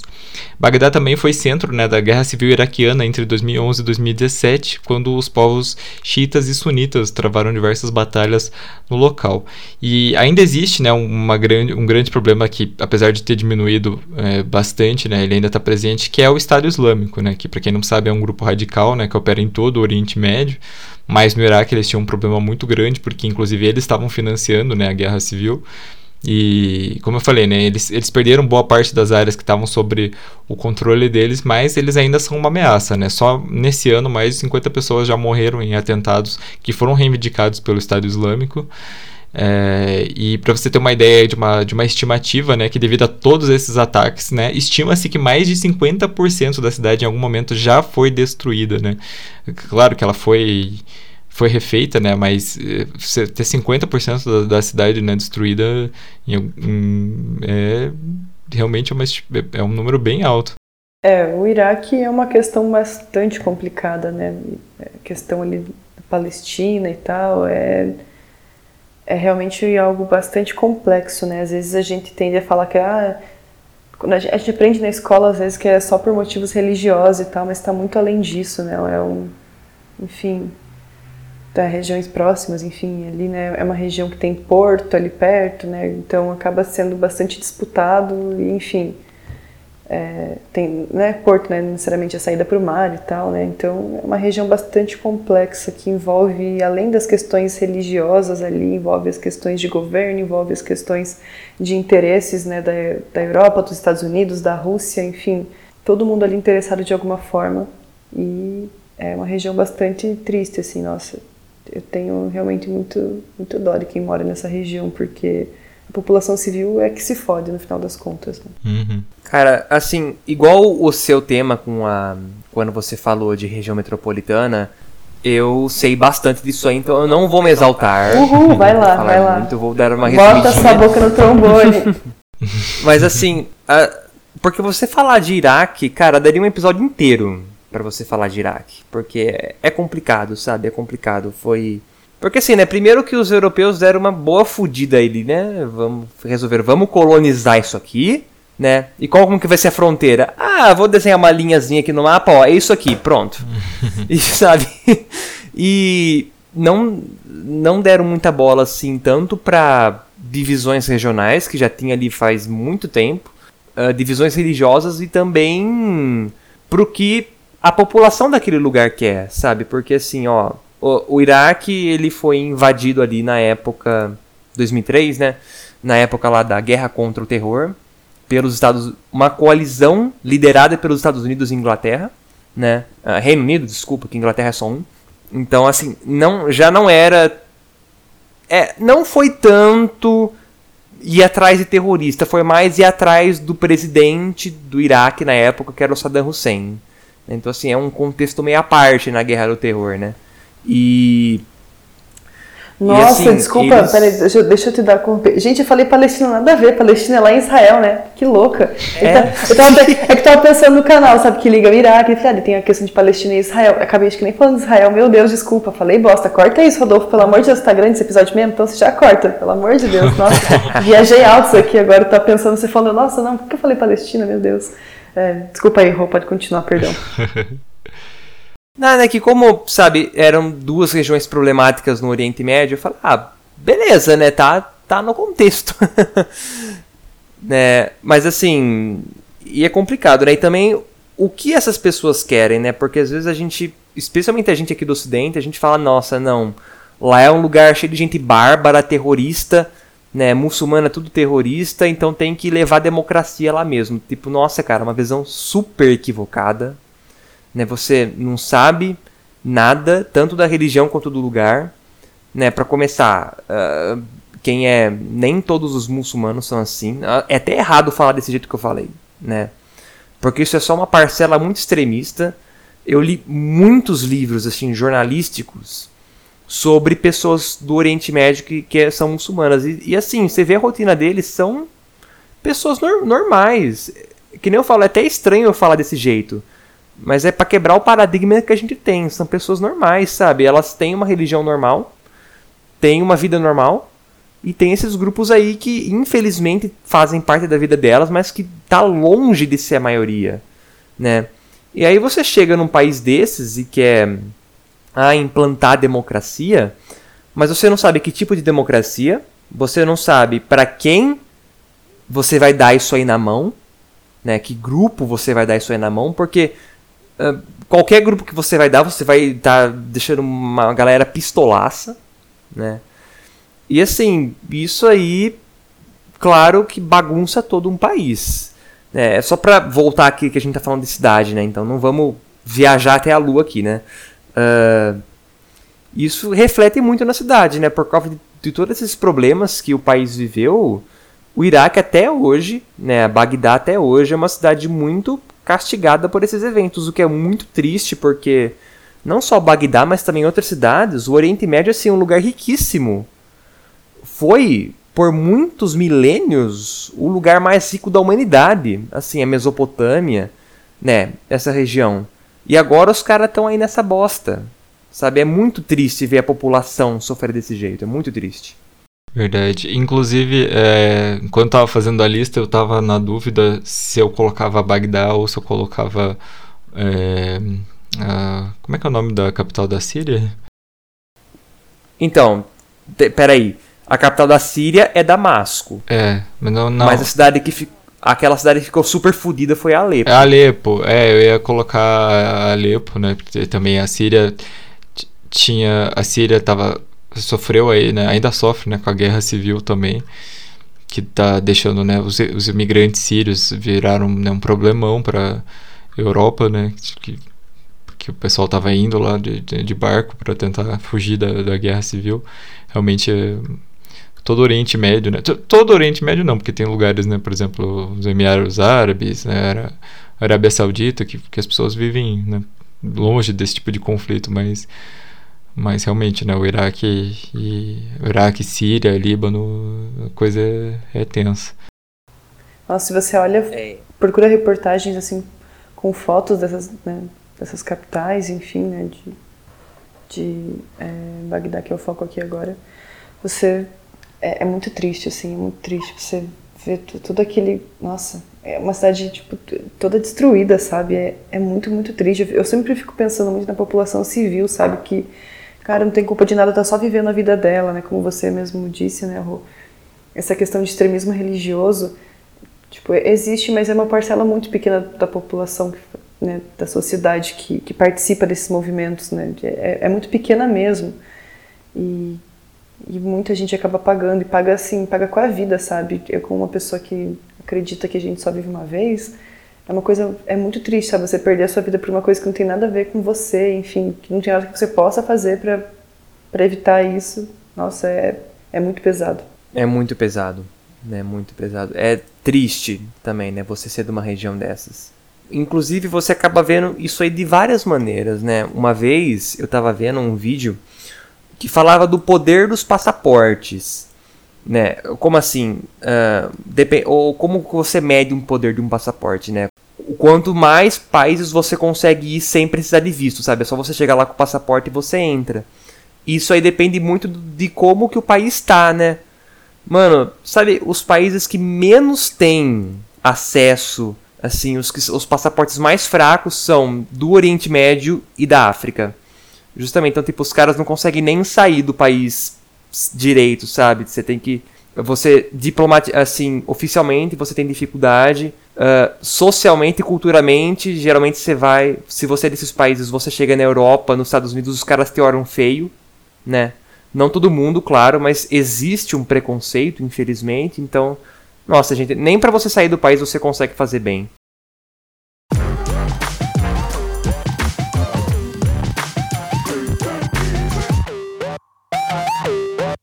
Em terceiro lugar, vamos falar de Lagos, na Nigéria, né? a segunda maior cidade da África. Né? Lagos tem uma população estimada em mais de 23 milhões de pessoas e as taxas de crimes de lá são consideradas assim críticas, né? com assaltos à mão armada, invasão de propriedade, roubos de carro, estupros, sequestros, extorsão liderando aí os rankings. Né? Pra você ter uma ideia, os roubos de carro são tão comuns que é recomendado que você não pare em estradas e nem em estacionamentos né? para não ter o seu carro levado. E além disso, os ladrões são tão perspicazes assim que eles escalam prédios, usam barcos para invadir complexos à beira-mar, uma situação realmente bem, bem tensa. É, e a grande população é devido à migração, né? Porque Lagos atrai centenas de pessoas, né? Todos os anos, vindo de diversos países, né? Do, do da África, procurando uma vida melhor, só que infelizmente né, poucos encontram né, o que procuram. Mais ou menos o que a gente tem ainda, né, mas já, já teve mais que aquela coisa da migração que o pessoal vai para São Paulo procurar uma vida melhor e infelizmente não acaba encontrando. É, e a crise habitacional na cidade é muito severa, gente, com mais de dois terços da população vivendo em péssimas condições. É, realmente é dois terços da população, né? É, putz, é muita gente. É, Lagos é, eu acho que é a cidade mais populosa da África, se eu não me engano, inclusive, do, do continente ela africano. Só, ah, não, ela só tá atrás do da cidade de pelo que eu quando fui fazer né é porque assim por incrível que pareça né quando fui fazer a lista não é, a população de Lagos é tão grande que só tem a, a população estimada eles não, não têm um valor né, total da cidade e aí quando eu fui fazer, né, dizem que a maior cidade é a cidade de Kin Kinshasa, que é do, da República, é a capital do, do, do Congo, né? Diz que essa cidade é ainda maior, mas mesmo assim a população, é, a população eles dizem que varia entre 13 milhões e 21 milhões. É tipo, gente, é uma variação muito grande, né? Cara, eu tô vendo aqui uma reportagem da BBC, ó, que saiu dia 21 de janeiro de 2021, tá dizendo que tem mais de 24 milhões de habitantes. Nossa, é. é realmente é um e... número bem divergente. Fale, Melegari. Não só essas cidades são grandes hoje, como assim, elas estão caminhando para serem as maiores cidades do mundo. sabe? Porque elas têm uma taxa de crescimento muito alta comparada com, sabe, por exemplo, Tóquio, né? Que hoje Tóquio é a maior cidade, mas com uma população muito idosa, né? Já é um crescimento bem menos acelerado, né? Agora, a gente está falando aí de República Democrática do Congo e Nigéria, né? São países com uma taxa de natalidade muito alta ainda. Sim. Né? E não só e, isso, né? É, ah, desculpa, ah. pode falar, querido. Não, eu ia, eu ia só falar de mortalidade também. Né? Ah, né? É que é, a África também, né, o continente africano, né, grande parte dos países que, que estão nesse continente, eles têm uma população rural muito grande por conta dessa industrialização tardia dos países.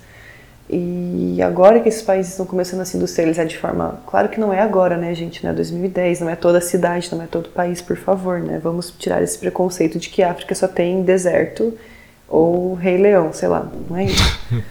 mas, mas, assim, majoritariamente a população do continente africano ela é mais ruralizada do que urbanizada. E isso tem mudado ultimamente, né? E como, é, e como que acontece esse tipo de mudança, né? O que, que ocorre com isso? Ocorre migração para cidades, né? E o primeiro passo é inflar, né, o número de gente nas, nas grandes capitais. Então, né, isso que o, que o Rô falou é bem verdade mesmo, de ser uma cidade que tem potencial para crescer muito mais do que ela já cresceu nos próximos anos. E tudo sem organização, sabe? Porque é um crescimento desordenado, infelizmente. Né? Então você acaba gerando aí cidades que têm aí regiões pobres muito grandes, né? Uh, bairros de favela. Igual aconteceu aqui, né? Aqui no Brasil a gente teve muitos casos de cidades, São Paulo, né? Rio de Janeiro, que aconteceu coisas semelhantes. Sim. E sem contar, né, no caso específico de Lagos, também é uma cidade que tem muito problema com enchente, porque ela também está no nível do mar e tal, né, como o Rô falou lá no começo. Eu falo Rô, né? Qualquer um dos Rô serve, né? Desculpa, gente. Eu preciso de começar a diferenciar vocês no podcast, foi mal. Vocês podem começar a falar Rô pra mim também, daí ninguém vai saber sobre o que, está acontecendo. Tipo, gente tá falando sobre o quê? Então, Rô, o que, que, você acha? Eu concordo, Rô. E você, Rô? Não sei, Rô. ai, Mas enfim. É, é uma cidade que né, sofre muito com isso também. Então, a população que que está ali uma população menos abastada acaba sofrendo várias, várias frentes né, de, de violências e de riscos de vida que a pessoa sofre. E eles têm até uma boa parte da cidade que é tipo meio que flutua assim, né? Tem casas construídas que são estruturas né, que ficam boiando ali, é, ah, escolas também que ficam que são construídas né, em, em, naqueles Sabe aqueles galões azuis assim? O pessoal uhum. junta vários, faz uma estrutura flutuante, faz casa em cima, faz tipo, escola, como eu já falei, enfim.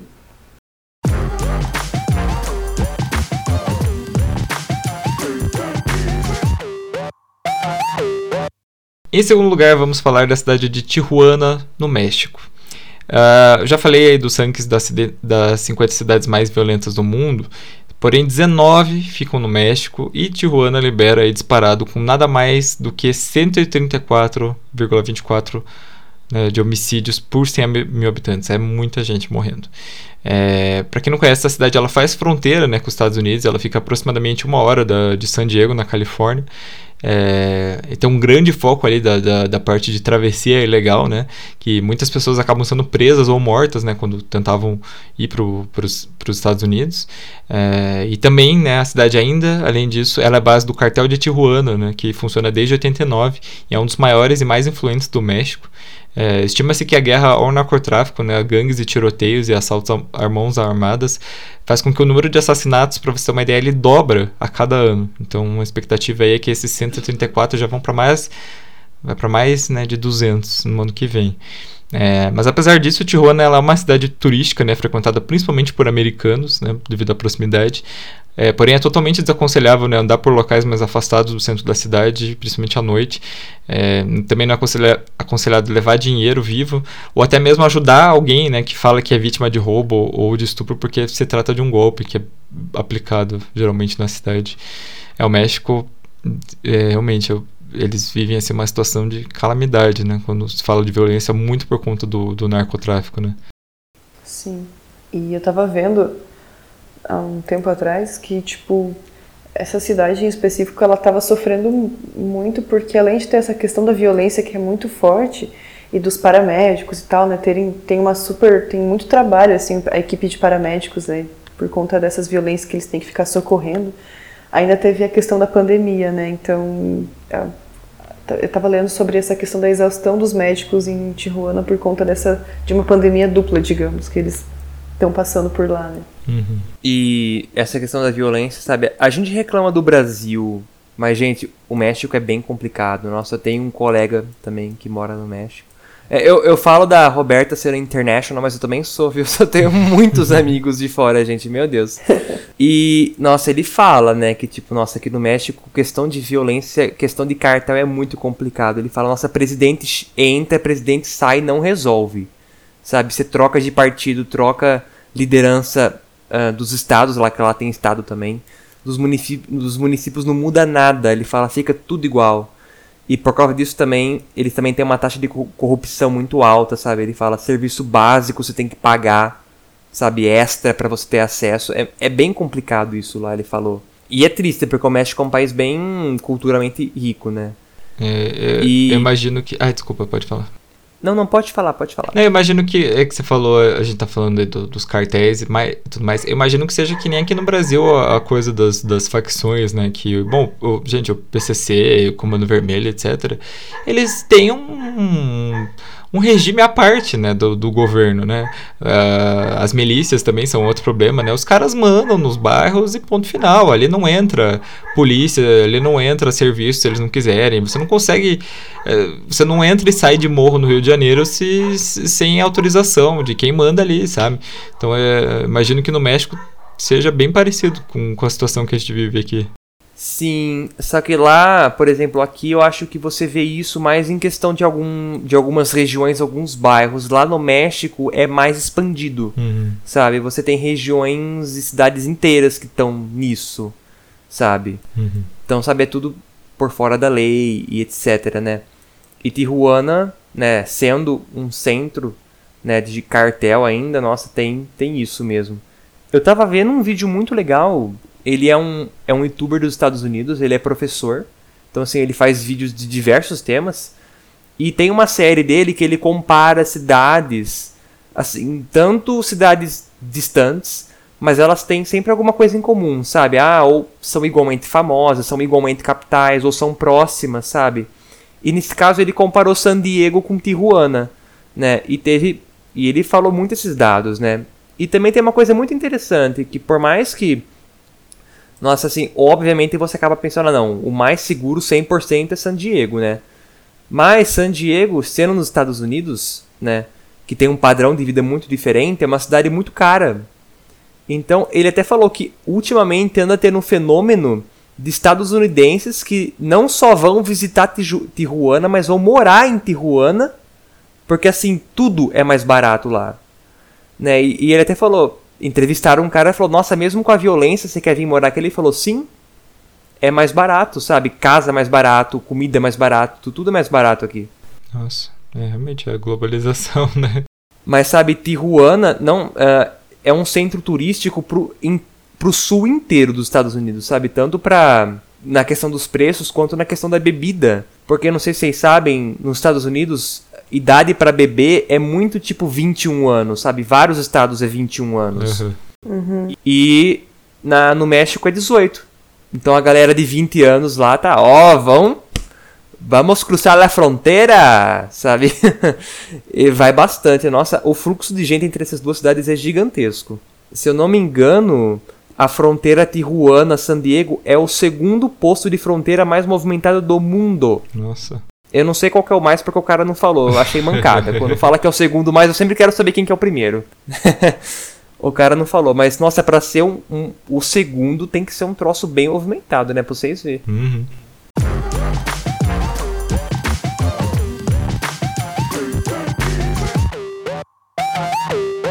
Em primeiro lugar, a gente vai falar de Porto Príncipe, no Haiti. É, em 2010, a capital do Haiti foi devastada por um terremoto de 7 graus de magnitude, né, que deixou pelo menos 316 mil mortos. A gente já falou sobre o terremoto no Haiti lá no nosso episódio sobre os piores desastres naturais, se você quiser saber mais. É, bom, já passaram aí 10 anos do ocorrido, só que a capital do país, infelizmente, ainda sofre bastante. Né? O tremor mergulhou o país, que já era pobre, numa crise econômica e também social. É, diversas empresas é, faliram, né, e isso acabou aumentando o desemprego e também a imigração. É, diversos assentamentos que eram temporários né, para os sobreviventes acabaram se tornando permanentes e estima-se que hoje mais de 32 mil pessoas ainda vivem nele né, por falta de estrutura. Uh, e aí eles ainda têm um, né, um problemaço de falta de saneamento, falta de água, de comida mesmo. É, a pobreza, né, várias pessoas vivendo abaixo da linha da pobreza. E a gente tem né, outros problemas aí, estupros, brigas entre facções, né, riscos de novos desastres naturais, né, como terremotos e também furacões que podem atingir o Haiti. São só alguns dos problemas né, que o pessoal do Porto Príncipe, infelizmente, enfrenta todos os dias. E para piorar, né, a gente tem falado aí a corrupção e o desvio do dinheiro que deveria ser usado para a reconstrução do país, né, é, deixar a situação deles ainda pior, tanto que protestos né, vêm tomando conta das ruas né, desde um, alguns anos. Inclusive, o país já chegou a ficar mais de 50 dias completamente parado. Né? E também né, tem acontecido de entrar e sair presidente e, e outras, outras pessoas da política, porém a situação do país realmente é degradante. Acho que não tem outra palavra. Sim. É um país que, em, sei lá, em 30 anos teve 20 governos. Né? Toda hora alguém derruba, entra outro, enfim. Isso isso é muito ruim é, para um país, né? Ficar tendo esse tipo de golpe de Estado toda hora, porque realmente deixa o país é, totalmente instável, né? Porque você não consegue andar para frente com políticas públicas nenhuma, com política econômica, com nada. Você não consegue, os projetos dos governos nunca conseguem nem começar a ser executados, porque quando começa alguma coisa, um já cai, entra outro, muda tudo. Foi o que a gente sentiu um pouco aqui, né? Quando teve a queda da Dilma é, como deu uma chacoalhada, assim, né? Tipo, para coisas boas, para coisas ruins, mas enfim, como tudo trava, sabe? Quem tem mais proximidade com o órgão público talvez entenda como isso é complicado, né? Quando você muda bruscamente, assim, de governo. E imagina você ter uma situação dessa, né? Que em 30 anos teve 20 governos, então quanto, né? Não, não sei se alguém, se algum chegou a terminar um mandato nesses últimos 30 anos de governo, sabe? É bem complicado mesmo. E parece até que o último presidente estava querendo fazer uma reforma constitucional, ele está sofrendo bastante, né, tá tendo bastante revolta assim por parte dos adversários dele agora. Eu não sei como é que tá, faz um tempinho que eu não vejo. Como eu falei esse ano, ano passado tô meio alienado essas coisas, mas eu lembro que tava rolando algumas coisas meio complicadas assim com relação a isso. Nossa, é uma coisa muito complicada, né? Eu lembro que eu vi um vídeo, eu não sei se era da missão brasileira uh, no, no Haiti, porque a gente teve isso, né? Muito bacana, inclusive, essa ajuda humanitária. E tava, eu não sei se o vídeo era de 2017, alguma coisa assim, então assim, sete anos depois. E gente, se andava nas ruas, parecia que o terremoto tinha acontecido um dia antes. Sabe, tinha prédio inteiro detonado, tinha região inteira detonada, sabe? Todo mundo na rua, com tenda na rua, as lojas era tudo com tenda na rua. Eu falei, gente do céu, sabe? Anos, muitos anos depois, o negócio tá igual. Sabe? E é o que vocês falaram, né? Como que você vai conseguir montar qualquer política pública num cenário desses? Sabe? O Haiti hoje em dia, ele sobrevive de de ajuda humanitária, sabe? Você, se você, se toda a ajuda humanitária do Haiti de repente parasse, o país morre, sabe? Porque não tem. E não sem contar como. que essa instabilidade política também o país para de ter credibilidade no cenário geopolítico. Então, para fazer qualquer tipo de acordo, fica muito mais difícil você comprar ou vender coisas, né? Se sobrou alguma coisa assim, né, para vender, enfim, para negociar a nível internacional lá no país, né? Mas, é, assim, fica muito complicado, né? Quando você tem muitas mudanças de governo. E esse, inclusive, né, agora comentando aqui um pouco de Brasil, é uma das coisas que a galera teme, assim, por conta de, de, Bolsonaro, por exemplo, sofrer um processo de impeachment agora, sabe? Que por mais que tenham muitas questões aí que talvez né, seria interessante para a gente quanto país, né? Por conta de vários acontecimentos que não vamos discutir agora. Mas é realmente isso. Teve um impeachment há pouco tempo, vai ter outro agora, então isso começa a destabilizar a gente no cenário internacional, né? Fica complicado, a gente perde poder de barganha por conta disso. Um país passa né, por, esse, por esse tipo de, de evento muito próximo do outro. Mas é isso, gente. Espero que vocês tenham gostado do episódio de hoje. Mas antes da gente ir embora, vamos para o nosso Vale Indica.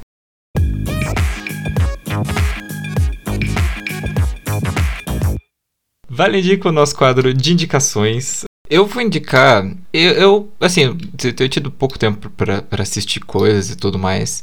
Uh, mas eu assisti dois filmes da Netflix. Eu vou indicar um deles só, eu já vou explicar por quê. Uh, eu assisti um filme, aquele Fuja, que é esse que eu vou indicar, né? O filme Fuja, que é com a Sarah Paulson, que é uma atriz que eu gosto bastante. Acho ela muito competente no que ela faz. E, e, então o filme conta a história da, da relação entre ela e a filha dela, que é uma relação que você percebe que é meio estranha no começo e tudo mais, mas bom, as, as duas moram meio afastado, né? A menina é educada em casa, né? Será que tem alguma coisa estranha correndo aí? Daí a própria menina vai percebendo que sim, tem alguma coisa estranha, né, entre essa relação delas. E, e por que, que a, a mãe dela sempre olha o correio por que, tipo, ela não, o celular dela não, não tem internet, sabe? E, e assim, o, você já espera o que vai acontecer no filme, só que eu acho que é um filme, ainda assim é um filme bem feito. Eu acho que vale a pena você assistir, que você passar, é um filme de suspense que vale a pena você aí você tá sem para fazer nada, um dia à tarde, chovendo, pega uma pipoquinha e vai ver o Fuja. É, e, e, o outro filme que eu falei que eu assisti, que eu não. fazer um, um, quadro da gente que a gente não indica coisas. Eu não quero indicar o filme da mulher, da a mulher na Janela, que eu achei horrível. Achei horroroso. O livro é muito daorinho. Tá, tá, comecei a ler o livro antes de ver o filme. O filme eu achei horrível. Achei uma perda de tempo, de talento, de, assim, com atores mega consagrados, né? Tem a Amy Adams, tem a Julia Moore, tem o Gary Oldman. E mesmo assim, gente, o, a Julia Moore, acho que ela, se ela aparece 5 minutos no filme, eu acho que é muito. E. é, coitada, assim. Coitada é Amy Adams também, que aceitou trabalhar. Assim, um roteiro mega confuso, sabe? Um, um, ah, eu achei horrível o, a Mulher da Eu sei que teve gente que gostou, eu fiquei, gente, como vocês conseguiram gostar? Eu achei péssimo. Mas enfim. E Melegari? É, então, eu achei aqui. Um, na verdade, eu falei dele no vídeo, mas daria da minha recomendação. Mas eu vou recomendar oficialmente, formalmente. Que é esse youtuber estadunidense que eu falei. Que ele é professor de história, na verdade. E ele faz vídeos assim de diversos temas. Uh, o, o, nome do canal é Mr. Beat. Sabe? Batida em inglês. Uh, Uh, a, minha, a minha amiga Roberta sabe, né? Tudo de inglês. Então já imediatamente já soube o que é beat, né? e, assim, o canal dele é só inglês, né? Então, assim, uh, Portuguese speakers, não, infelizmente. para quem, pra quem fala português não vai conseguir entender. Mas quem consegue, assim, escutar bem inglês é um canal excelente. Eu acho que ele fala, assim, bem neutro. Quando ele é para falar da opinião dele, ele, ele deixa bem claro, assim, tipo, ah, não, isso é o que eu acho, sabe? Ponto, né? E eu acho isso muito bom, né? É muito importante a gente ter isso aí hoje em dia. E, e ele faz temas muito bons. Os vídeos dele que eu mais gosto de ver, porque ele é dos Estados Unidos, né? E então ele fez uma série de vídeos. Ele falou de todas as eleições presidenciais dos Estados Unidos, desde 1788. Então, assim, sabe, ele contextualizou cada uma, né, contextualizou os candidatos. Eu achei muito interessante, sabe? Se você quer ver uma eleição específica ou todas, se você for meio doidão, quer ver tudo, pode ver.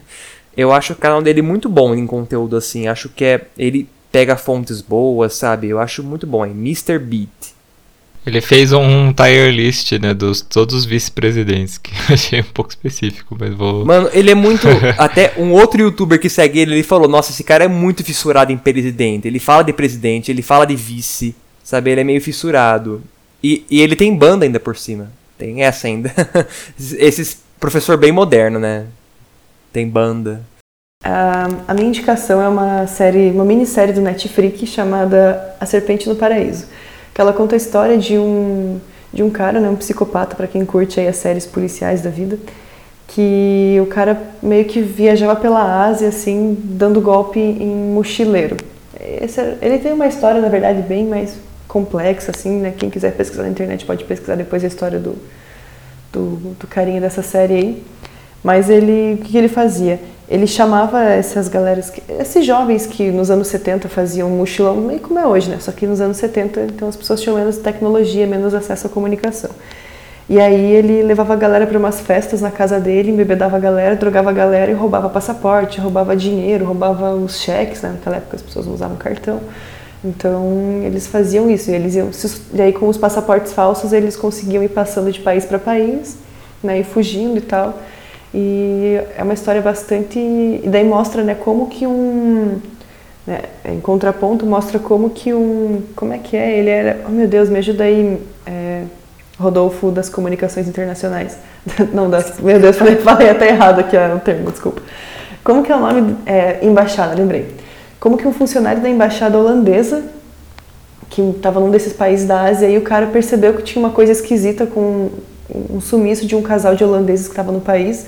Ele começou a ir atrás e começou. Isso aconteceu de verdade. Ele começou a pesquisar e começou a ver que tinha uma correlação com outros crimes que tinham acontecido de situações bem parecidas e começou a ir atrás, investigar e mostra então essa história de como é que é esse cara cometendo os crimes, o cara da embaixada tentando pegar ele, descobrindo quem que é. É bastante interessante, né? Para quem gosta de coisas que tem fim, é uma minissérie, então é, é bacana.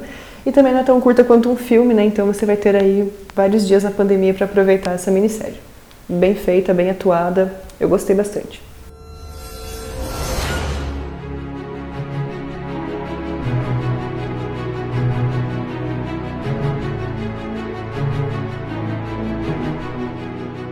Então é isso, pessoal. Espero que vocês tenham gostado do episódio de hoje. Tá tudo linkadinho lá embaixo né, na descrição aí, as nossas redes sociais. Ai, gato, que susto!